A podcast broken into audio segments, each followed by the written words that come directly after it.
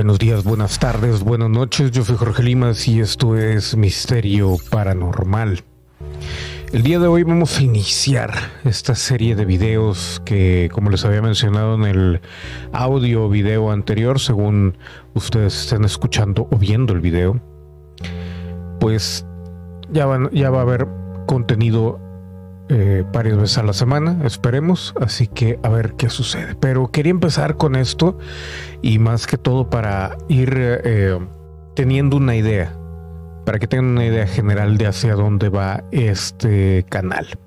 Porque anteriormente solamente hablábamos de conspiraciones, pero también hay que dejar una parte abierta a lo paranormal. Vamos a empezar con algo que ocurrió a principios de julio y que cuando vi esta noticia realmente no supe qué tan grave se podía poner la situación, pero a pesar de que ya tengo años observando la situación y lo hemos mencionado durante todas estas temporadas de conspiración paranormal, eh, de las 11 temporadas de conspiración paranormal aquí en Misterio Paranormal, creo que no lo he mencionado mucho, pero escuchen lo siguiente. El 3 de julio la NASA detectó la llamarada solar más intensa que marca el comienzo de una escalada de actividad en el ciclo solar número 25. Esto probablemente signifique que aparecerán más llamaradas y cada vez más peligrosas para la vida en la Tierra. La imagen fue captada por el Observatorio de Dinámica Solar que monitorea la actividad constantemente. La llamarada solar registrada fue de clase X. Este es el tipo más fuerte de llamarada solar y puede ser responsable de tormentas geomagnéticas y apagones de radio. El Sol tiene un ciclo de actividad de 11 años que pasa de una actividad de una pequeña cantidad, perdón, de actividad a un pico de manchas solares y llamaradas tormentas antes de regresar a una menor actividad. Según recuerdo yo, hace aproximadamente 10 años en conspiración también hablaba de esto. Incluso para la gente que no estaba enterada de ese programa, también tenía videos en los cuales les enseñaba de parte de una app lo que eran las reacciones del sol y estuve monitoreándolo yo creo que cerca de dos años. Obviamente la investigación por mi parte de este tipo de temas pues sí deja un poco a la a la asunción de lo que pudiera llegar a pasar. Solamente podemos asumir, pero en términos generales puede ir desde que no jale ningún celular hasta que no jale ningún aparato electrónico, pasando por simplemente no haber ningún tipo de señal eléctrica y tampoco habría satélites funcionando. O sea, puede ser el rango, dentro de todo eso hay un rango infinito para cualquier cuestión que suceda de esta manera. En aquel tiempo yo sí creía que podía llegar a pasar, en estos momentos no creo que vaya a pasar algo tan grave o que dejen pasar algo tan grave.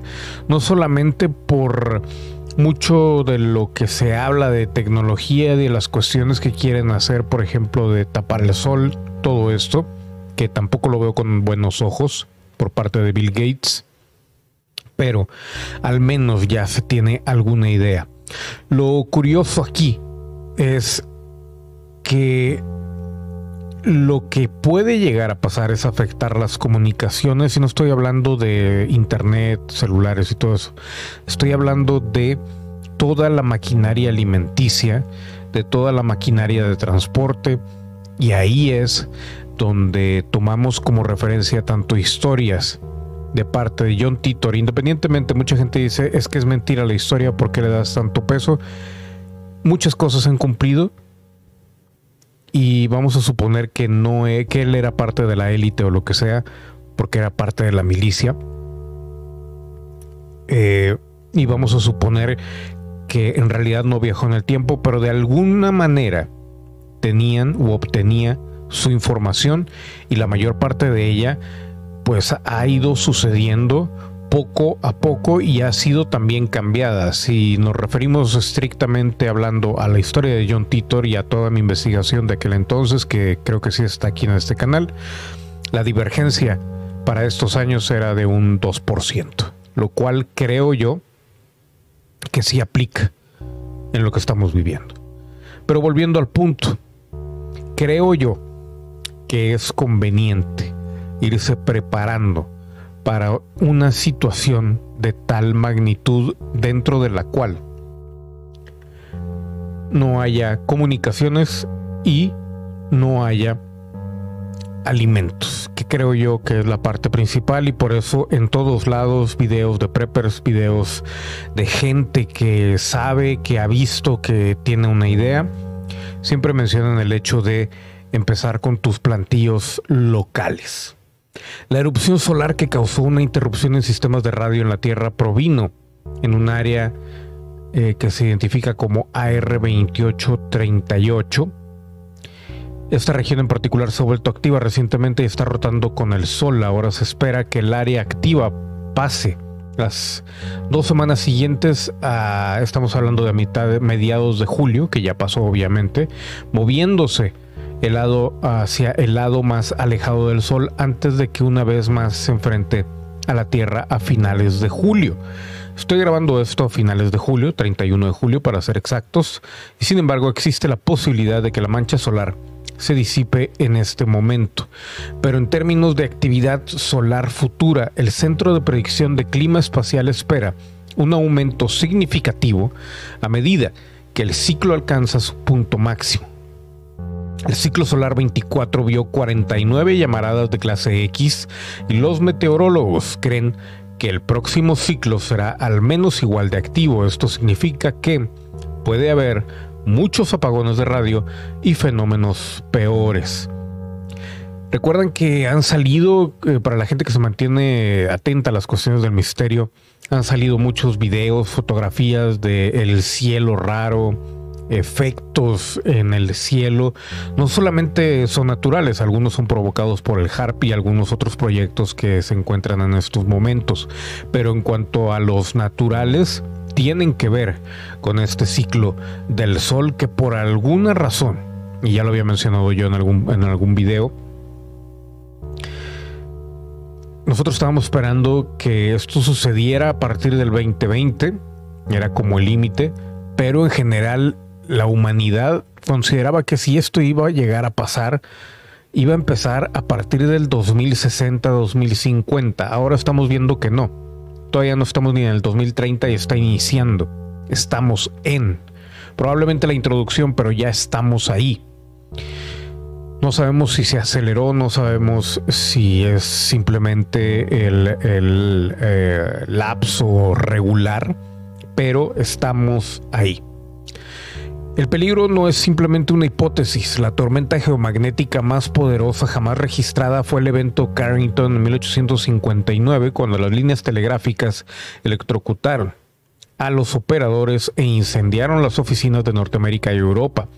En 2017 una tormenta solar provocó que el equipo de radioaficionados dejara de funcionar justo cuando el huracán Irma de categoría 5 azotó el Caribe. En 2015, las tormentas solares destruyeron los sistemas de posicionamiento global en el noreste de Estados Unidos, provocando problemas de navegación a nivel mundial. En marzo de 1989, una tormenta solar sobre Quebec, Canadá, provocó una interrupción en toda la provincia que duró nueve horas. Las fuerzas magnéticas que actúan sobre el Sol se enredan durante el proceso y pueden atravesar la superficie enviando el plasma solar al espacio exterior y potencialmente desencadenando tormentas en la Tierra. Este tema, como siempre, lo traigo a colisión más que todo para que la gente que pueda se prepare. Obviamente ahora hay más productos que se cargan solarmente, que son de básicamente manivela, de puche como le decimos por acá. Hay que darles cuerda. Y creo yo que no es algo del todo desquiciado prepararse con algo de este tipo de herramientas. Pero bueno, por otro lado y entrando más ya a las cuestiones de lo paranormal, reconocido exorcista advierte del aumento de posesiones demoníacas a través de mensajes de texto. Esta información viene también de principios de julio y me llamó mucho la atención porque pues suena demasiado fantástica, pero vamos a ver qué dice. Obviamente la pandemia provocó muchos cambios en la sociedad, pero hay aparentemente un cambio relacionado con la pandemia que probablemente nadie esperaba, un aumento de las solicitudes para exorcismos. Cada vez más personas están llamando a los sacerdotes católicos para que expulsen los demonios de sus amigos y seres queridos. Generalmente los verdaderos casos de posesión diabólica ocurren una vez al año, aquellos que implican levitación, ojos de color blanco, espuma en la boca y gente deslizándose como una serpiente por el suelo y la pared. Sin embargo, ahora, uno de los exorcistas más importantes ha revelado una nueva manera de posesión demoníaca a través de mensajes de texto. La lucha contra los demonios es un deber habitual de Monseñor Stephen Rossetti, un sacerdote católico que trabajó en dos parroquias de la diócesis de Siracusa, estado de Nueva York, durante cinco años. Ahora trabaja en Washington, D.C. y su equipo realiza hasta 20 exorcismos cada semana. En declaraciones al New York Post, Rossetti, de 70 años, dijo que el exorcismo ha crecido exponencialmente en la última década, ya que Estados Unidos está demoníacamente oprimido y sufriendo una grave crisis moral, aunque lo peor está por venir. Vamos a dejarlo de moral y no moral un poquito a un lado, pero vamos a seguir con el artículo que dice lo siguiente psicólogo licenciado y profesor asociado de investigación de la Universidad Católica de América, Rossetti habla de sus 13 años de experiencia combatiendo el mal en su nuevo libro Diario de un exorcista estadounidense. En el libro relata cómo ha visto demonios actuar con puertas golpeando, televisores encendiéndose y apagándose espontáneamente, perros aullando incontrolablemente o víctimas comunicándose en idiomas antiguos que nunca aprendieron. Suceden cosas asombrosas que no son humanamente posibles.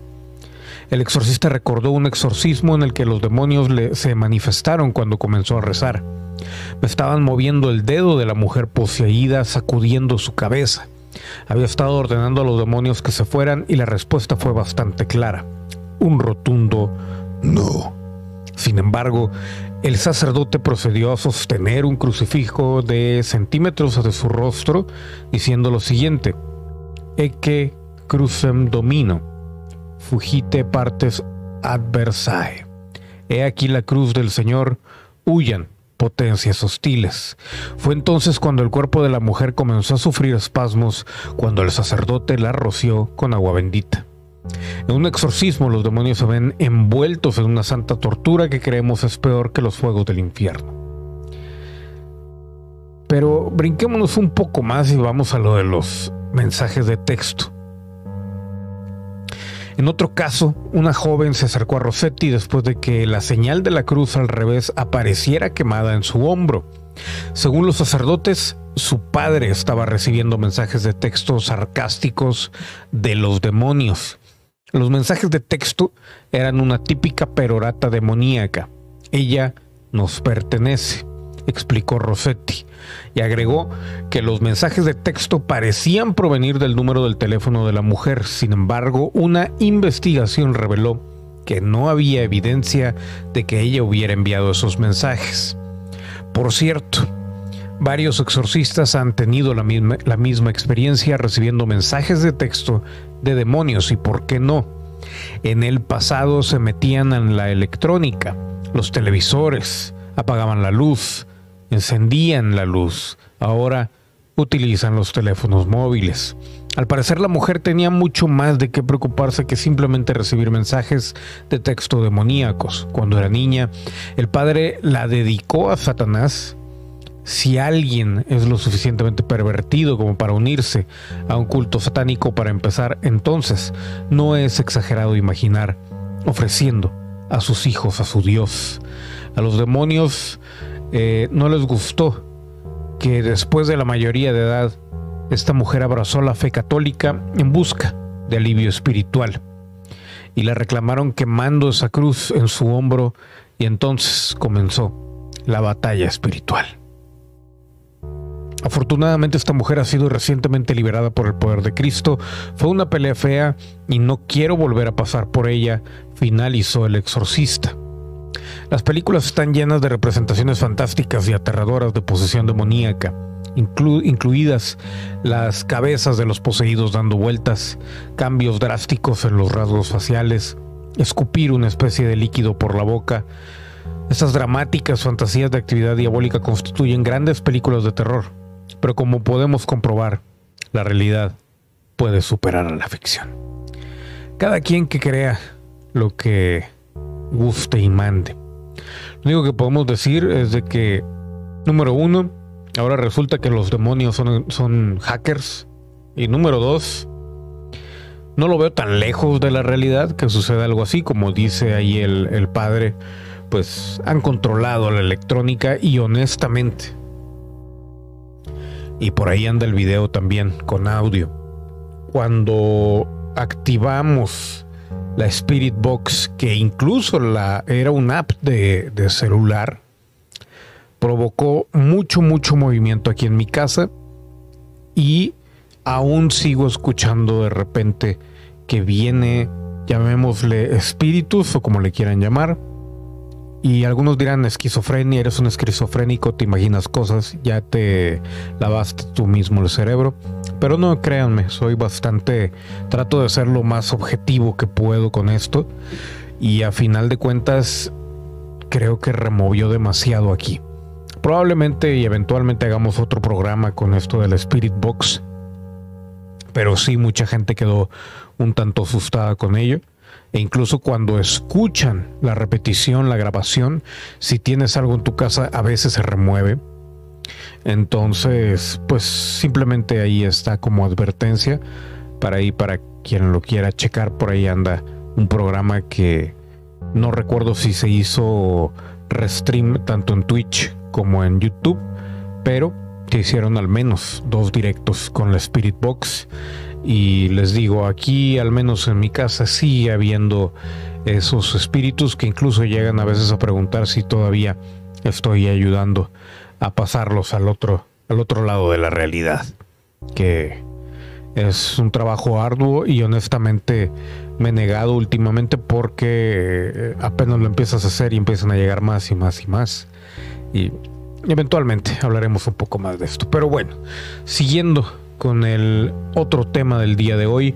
Graban un documental en la casa real de The Conjuring o El Conjuro y ahora el equipo dice estar traumatizado. Obviamente todo esto es eh, o fue por la promoción de la última película de los Warren, como le llaman en España, Expediente Warren, en 2013 y obviamente todo el mundo la elogió, a pesar de que yo no la califico como una película de terror. Para mí simplemente es una película de suspenso que ahora, como hicieron muy light todo el cine, le llaman de terror. Recientemente un equipo de rodaje se quedó en la casa que inspiró The Conjuring o El Conjuro durante dos semanas para hacer el documental The Sleepless Unrest. Los miembros del equipo han participado en otros documentales, pero este fue diferente, con impacto psicológico que tardó en olvidar todo el equipo. Según los eh, directores Kendall Welton y Vera Welton, lo que ocurrió en la casa de Rhode Island es suficiente para inquietar al más escéptico. Estar en casa durante dos semanas. Realmente arruinó la psique de todo el equipo. El tercer día empezamos a cansarnos, el cuarto día no puedes dormir porque están pasando cosas, hay mucha actividad en la casa. Al salir de la experiencia, cuando vas ya a tu propia casa, sigues pensando que estás en la casa, estás apegado de alguna manera a la casa y tienes una sensación abrumadora de volver. Es una bestia diferente a la que estoy acostumbrado. He hecho más de 500 ubicaciones y solo me he alojado en cuatro de ellas y pasar mucho tiempo como esta es una experiencia totalmente diferente. Como les digo, el documental se llama The Sleepless Unrest. Espero próximamente verlo y traerles un review. Si no es para Este programa será en mi canal original, eh, Jorge Limas TV, en el programa de Desde la Morgue, donde hago reviews de películas de terror. Lo único que puedo decir es de que esto es verdad. El modus operandi de los espíritus es primero, te roban la energía, ya lo tengo bien estudiado, me ha pasado, te quitan la energía completamente, empiezas a sentirte débil si esto sigue sucediendo, después viene la falta de apetito y a partir de ahí ya puede haber un derivado múltiple, tanto llegar hasta el hecho de que eh, tengas que recurrir a un exorcismo, como el, simplemente el hecho de pesadillas, el hecho de ver, escuchar sonidos, el hecho, por eso creo yo en esta situación que dicen de si se puede llegar a dar los mensajes de texto, aunque se me hace muy exagerado. Yo digo que más que todo ruidos durante llamadas se me hace más adecuado, porque no creo que un fantasma se tome la el tiempo para a ver cómo funciona este teléfono. ¿Es un iPhone o es un Android? ¿Qué modelo es? Pero bueno, está bien. Volviendo a lo del Conjuring, el documental cuenta con la participación de Ghost Hunters de la cadena de televisión A&E y aprovecharon la oportunidad de documentar su investigación del lugar que inspiró el conjuro, tanto para los fans de lo paranormal como para los escépticos, y serán testigos de lo que realmente ocurre en la casa embrujada. Esto es totalmente diferente a lo que hemos hecho en el pasado, es emocionante y aventurero, tiene sustos, pequeños elementos de terror, algunos sobresaltos, tienes el aspecto documental que es 100% real y creo que es mucho más aterrador que cualquier guion. Entonces, cuando veas que suceden cosas en la película, debes preguntarte, espera, ¿esto es real? ¿No es un guion de Hollywood? Y creo que es lo más aterrador de todo. ¿Qué les puedo decir acerca de esto? Hay millones de programas de ese tipo. Algunos, o si no es que la gran mayoría, recurren a lo sencillo. Incluso un canal que es muy elevado y que sí tiene conocimiento sobre este tipo de temas, pero no en su totalidad y que incluso va a, disrumpir muchos lugares en donde no es que reine la paz, sino todo lo contrario, pero al llegar a, usurpar la paz, llamémosle entre comillas, que tienen los espíritus en ese lugar, pues obviamente tratan de sacarte. No voy a dar el nombre del canal, creo que muchos ya asumirán a quién me refiero. Y pues el único problema es de que aquí en México y en Latinoamérica en general reina tanto el desconocimiento, la falta de estudio, sobre todo por lo mismo de que pues hay que trabajar mucho, mucho tiempo, que la falta de tiempo hace que no le pongamos más atención a muchas cosas y pues la gente se deja caer en cuestiones que a final de cuentas son extremadamente falsas y que son entretenidas y de alguna manera ayudan a esparcir más el, el tema pero disminuyen el conocimiento. ¿Qué les puedo decir? Estamos aquí en este canal aferrados a la verdad, como siempre, como nunca. Y a final de cuentas, es difícil la lucha porque la gran mayoría solamente quiere views, likes, comentarios y suscripciones. Y el mensaje principal muchas veces se pierde en el camino. Me ha pasado a mí, nos ha pasado a todos. Pero bueno, pensemos lo mejor tratemos de estar prevenidos y como les digo, vamos a tratar, bueno, voy a tratar más bien porque no hay nadie más que me ayude a hacer eso. Voy a tratar de hacer más programas seguidos, así que creo yo que lo único sería el hecho de, el editar. Pero así las cosas, señores y señores. Esto fue Misterio Paranormal. Eh, creo que la realidad aparte es el que siempre batallo para hacer más seguido por la edición, como les estaba mencionando. Ahí disculpen, le puso pausa a la grabación. Me llegó una llamada. Pero eh, me comprometo el día de hoy a hacer lo que pueda para hacer al menos un programa de la realidad aparte, bien editado a la semana. Gracias a los miembros, gracias a toda la gente, toda la gente de YouTube, también a toda la gente de Spotify. Y sigan atentos porque se vienen cosas interesantes. Yo fui Jorge Limas, esto fue Misterio Paranormal.